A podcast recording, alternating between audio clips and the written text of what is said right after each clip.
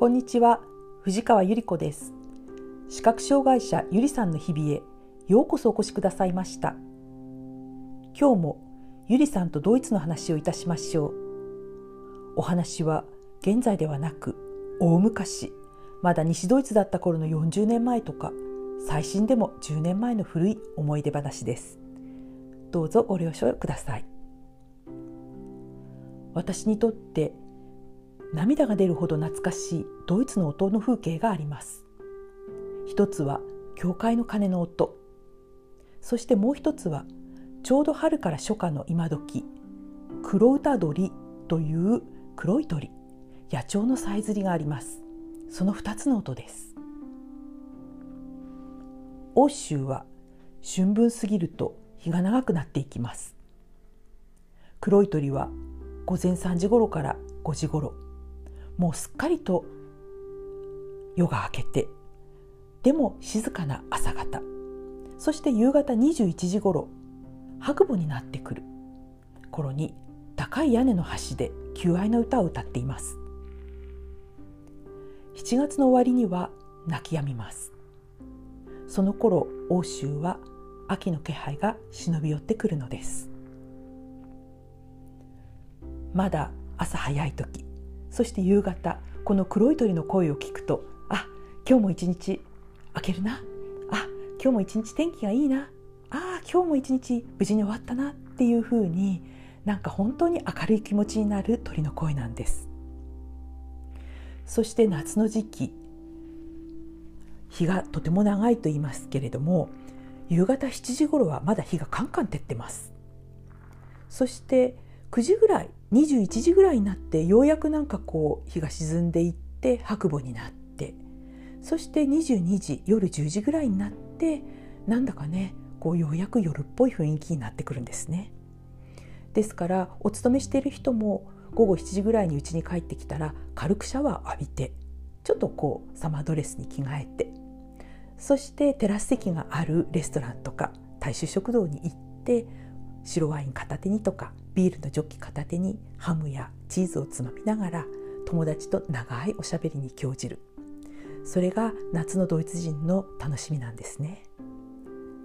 昨年からのコロナの時期彼らはどうしているんだろう。きっとつまらなくて寂しくて怖い思いをしているんだろうなと気の毒に思います。教会の鐘については本当にやはりキリスト教国ですからね。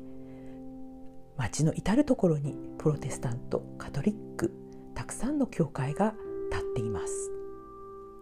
そして朝方と夕方お告げの鐘という感じでカンカンカンとこう3回鐘が鳴る。そして日曜日になるとねミサとか礼拝とかが始まる15分前に寄せ鐘といってさあミサにいらっしゃい。さあ礼拝に来なさい。というような感じでガランゴロンガランゴロンと大きな音で鐘が鳴り出します。また急になんかねあのゴーンゴーンと物寂しい鐘の音がするとあ今日はお葬式があるんだな。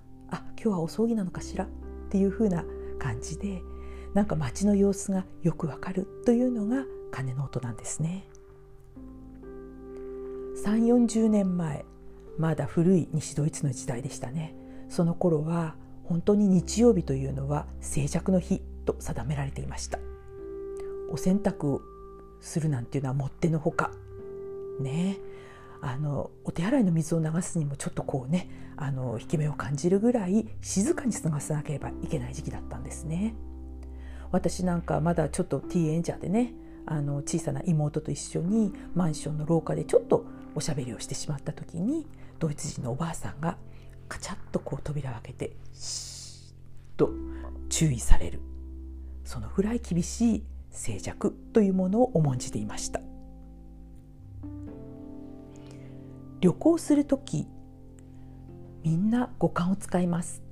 視覚で建物を見たり色を見たりしてうわここってドイツとかここってアメリカ。あるいは美味しいものを食べて味覚でうわこういう美味しいものがあるんだなこういうのって日本にはないねとか感じます。あるいは匂い。んこのなんか洗剤の匂いって日本にはないよね。外人っぽい。とかね。香水の香りにむせ返りそうになったりとか。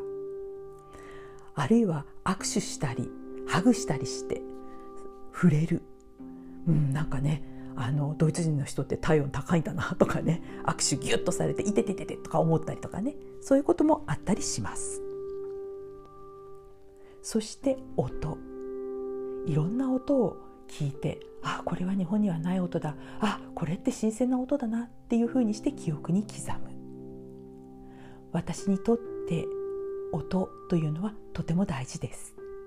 そしてドイツのいろいろな音を聞いてそれを思い出にできる。その幸せが本当に嬉しいことです。今日もお聞きくださいましてありがとうございました。ゆりさんとドイツの話いかがでしたでしょうか？また機会があったらお話ししていきたいと思います。ゴールデンスペシャルは以上でした。ドイツの鐘の音を聞きながらお別れです。